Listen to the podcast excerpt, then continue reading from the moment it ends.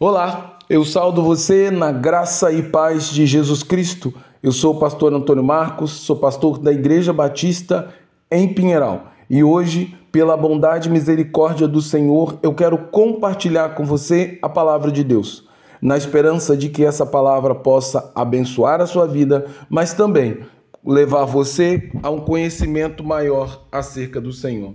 Para isso, então, eu quero ler o texto que se encontra em Gênesis, capítulo 5, versículo 22 ao 24, e refletir com você na história da criação, hoje no tema A genealogia de Adão e a vida de Enoque, que diz: Enoque andou com Deus e depois que gerou Matusalém, viveu 300 anos e teve filhas e filhas, e todos os dias de Enoque foram 375.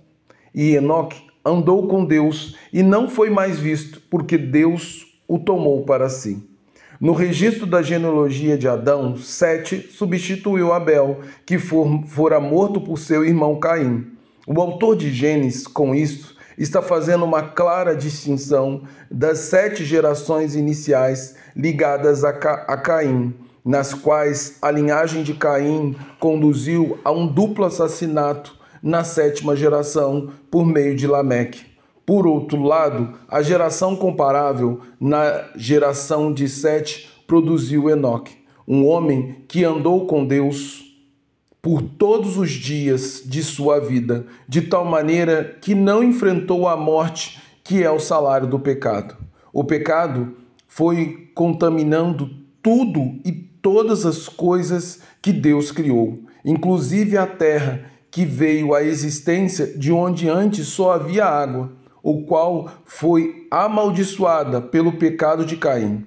A natureza, junto com todos os animais que foram criados para o bem da humanidade e para o seu sustento, passou a padecer por causa da ganância e do egoísmo que passou a florescer no coração humano devido ao pecado, que é, na sua essência, a não conformidade com a vontade soberana de nosso Deus e Criador. Porém, Enoque é alguém digno de destaque na história da criação. A Bíblia diz que, em meio ao império de terror e trevas trazido pelo pecado ao mundo, na sétima geração da linhagem de Sete, filho de Adão, houve um homem cujo nome é Enoque, filho de Jared, que se recusou terminantemente a ser escravo do pecado e desobedecer à vontade de Deus, seu soberano Criador. Enquanto Lameque, descendente de Caim, cantava em verso e prosa os pecados que havia cometido de homicídio contra duas pessoas, numa clara evolução do pecado na família de Caim, o pai da linhagem, Enoque decidiu andar na contramão do mundo negando-se a caminhar ao lado do pecado, fazendo do Senhor aquele que era o seu maior companheiro. Por isso, a Bíblia diz que Enoque andou com Deus com tamanha integridade de coração que o Senhor tomou para si por causa do, da tão grande intensidade com que ele amou o Senhor e a forma tão grande de fidelidade que ele demonstrou para o Senhor. Assim, Enoque foi o primeiro dos dois homens na história da Bíblia que não enfrentaram a morte, que é o salário do pecado. Ele foi tomado por Deus, sendo levado para o céu, como foi o caso do grande profeta Elias, que também foi arrebatado por Deus, não sendo encontrado entre os homens.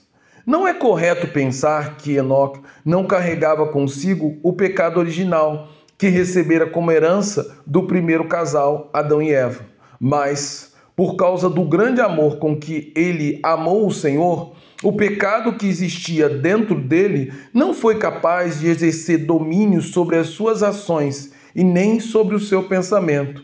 E assim, Deus encontrou na vida de Enoque tudo aquilo que ele desejava encontrar em toda a humanidade, a qual ele criou com tamanha perfeição. Por isso, através da vida de Enoque, nós somos levados a perceber que o pecado não é nossa única opção.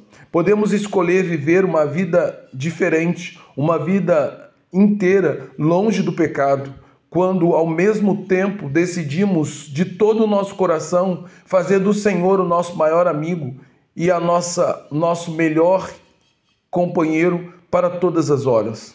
O fato de estarmos constantemente na presença do Senhor fará com que vivamos uma vida de completa santidade, porque em vários lugares da Bíblia nós somos informados que essa é a vontade de Deus para as nossas vidas, como disse o apóstolo Pedro. Mas, começando aquele que vos chamou, sede também santo em toda a sua maneira de viver, porque está escrito: sede santo, porque santo é o vosso Deus. Sendo assim, eu convido você, meu querido e amado ouvinte, a viver uma vida que agrade a Deus, a dizer não à tentação do pecado e às concupiscências da carne, para viver perto de Deus, de forma que a sua forma de viver e de agir traga grande prazer e contentamento ao coração do Senhor. E assim, através de sua fé na pessoa de Jesus Cristo, que é o Filho de Deus, você também possa vencer a morte e, e se tornar um herdeiro do céu, um morador do reino dos céus, como homens como Enoque, Elias e muitos outros já, já o fazem.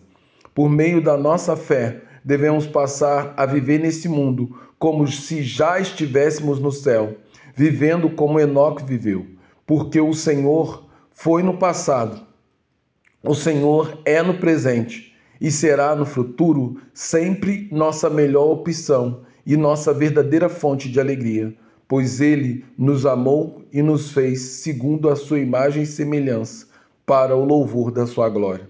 Logo, a minha oração é que possamos fazer do Senhor nosso maior companheiro, nosso amigo inseparável para todas as horas. Mas, acima de tudo, que possamos fazer do Senhor o soberano sobre a nossa vida e o motivo da gente viver, de forma que o pecado não encontre lugar na nossa vida.